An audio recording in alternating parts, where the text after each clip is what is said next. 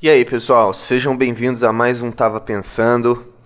Uh, como o Miguel já explicou, sim, este episódio saiu numa sexta-feira e não, ele não tem edição.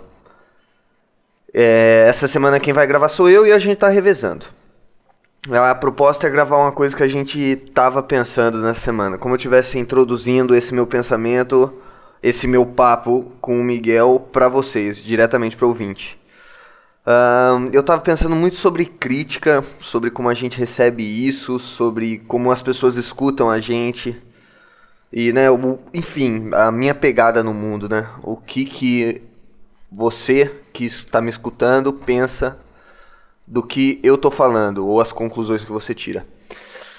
Queria deixar claro que eu e Miguel a gente acompanha o feedback de vocês. Todo like que você dá, a gente tá vendo o like. Todo comentário que você manda, a gente tá mandando. É, a gente vê que parte do podcast vocês gostam mais, os picos durante o episódio, que parte que, que mais chama atenção, né? O que teve nessa parte.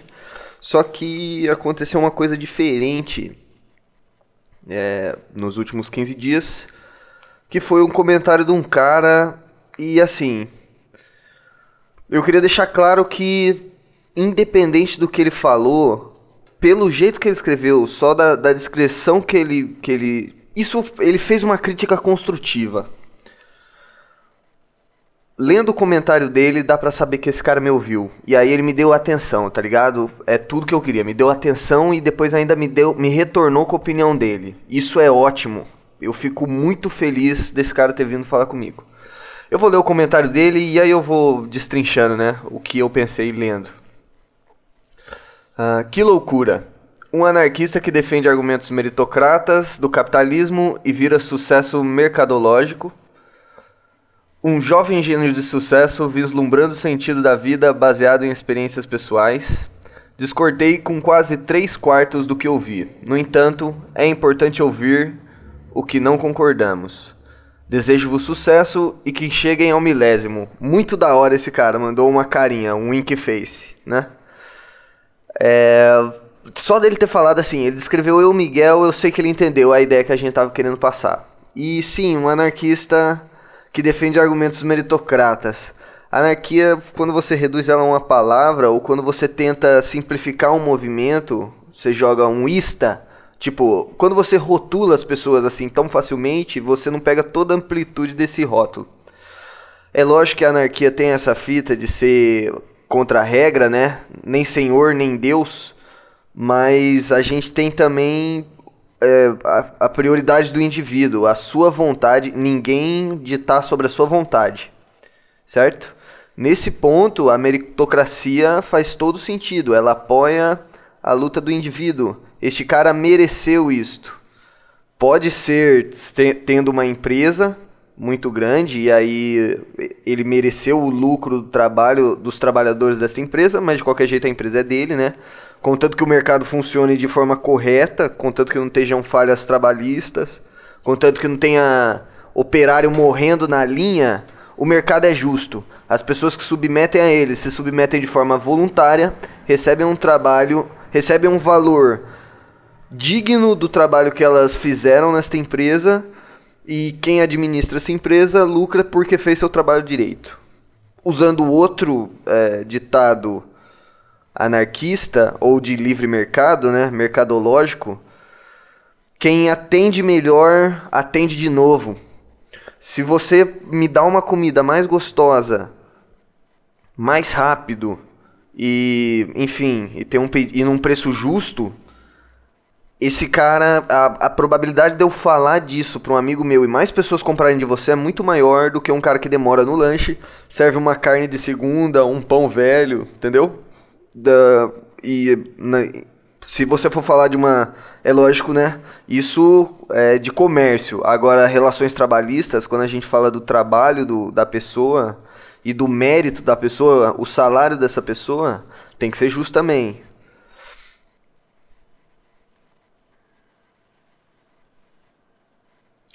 Bom, e é isso mesmo.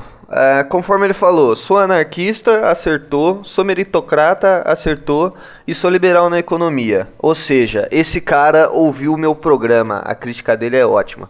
Depois disso ele falou assim, ó, um jovem gênio de sucesso vislumbrando sentidos da vida baseado em experiências pessoais. Descreveu o Miguel também, tá tudo certo nessa frase. Mas eu acho que quando ele fala é, o sentido da vida em experiências pessoais, é, ele ainda assim diminui muito a opinião de um simples indivíduo. Mesmo sendo. Eu acho que esse cara é conservador, inclusive. Ele tem umas fitas. Ele tem um ar coletivista no comentário dele. É lógico que eu não posso interpretar pelo Miguel também.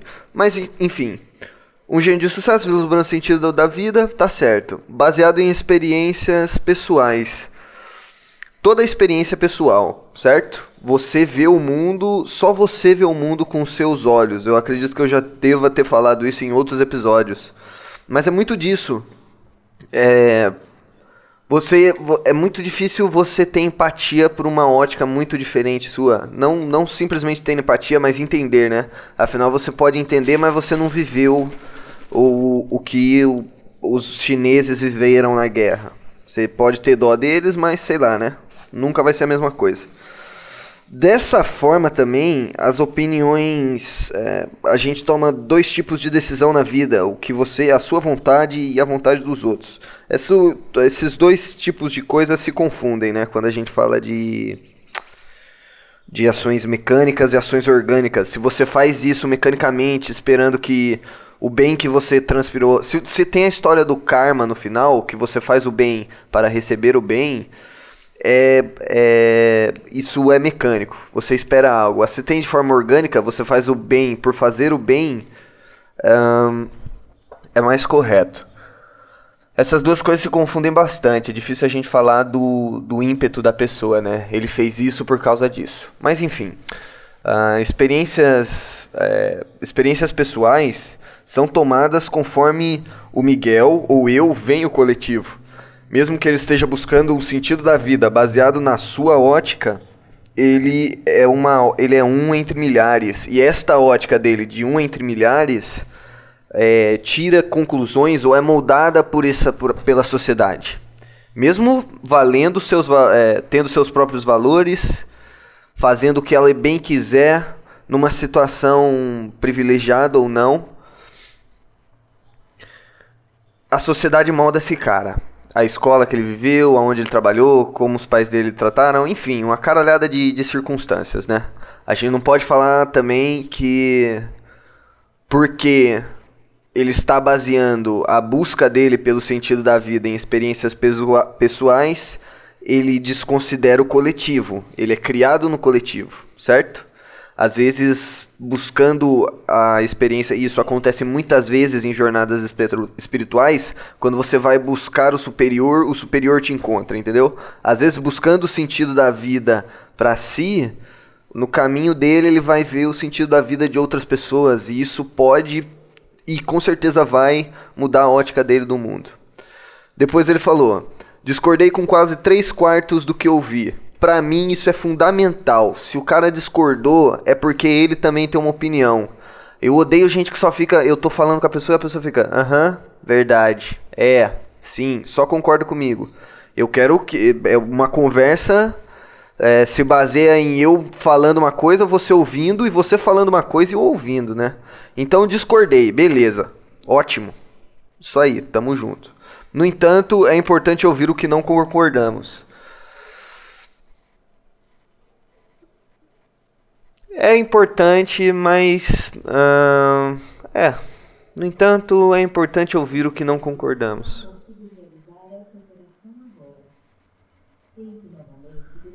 Peraí que a Cortana do, do computador do meu pai tá me respondendo. Só um segundo.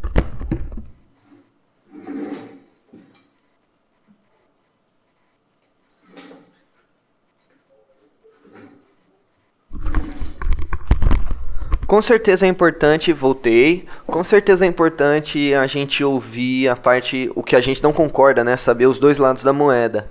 Só que a gente não pode fazer isso por, é, por raiva também. É, não é importante só ouvir, é importante ter uma opinião em cima disso, certo? Por isso que o feedback é tão essencial para quem produz conteúdo. Se não fosse o palhaço, se não fosse as pessoas dando risada, o palhaço não contava piada. Ou se não fosse um quadro, se não fosse um museu, o pintor não fazia quadro, tá ligado? Se não tivesse gente para ver a arte. É lógico que existem pessoas que veem graça em esconder a arte ou, ou ter uma coisa única. Eu fiz esse negócio e guardo no meu quarto, é só meu. Mas, né? De, é, naquele, nesse caso específico de artista ou de produção artística, o importante é a visão do produtor. Para mim e para o Miguel também, não é só importante a nossa, a nossa opinião, né? É, inclusive isso é uma conversa que a gente pode até gravar depois, que é quanto a opinião de você, quanto com licença, deixa eu beber um leite.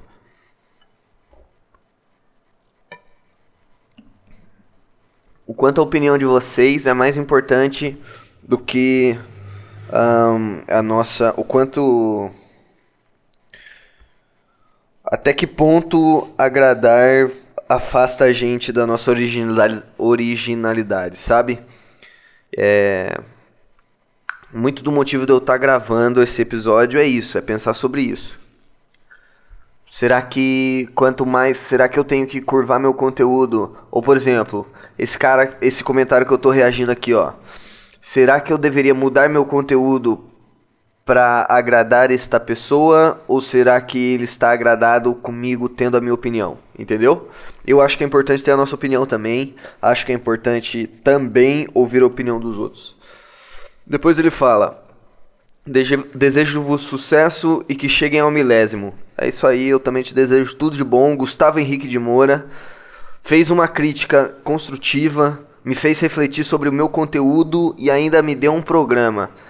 E depois disso, ele mandou uma carinha com uma piscadelinha também. Eu também estou mandando uma piscadela para você, é, sem intenções, sem terceiras intenções, tá? Só que não.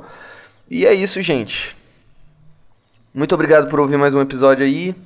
E tenha uma boa semana, um bom final de semana. Se você está ouvindo isso numa sexta-feira, não fume dentro de um supermercado.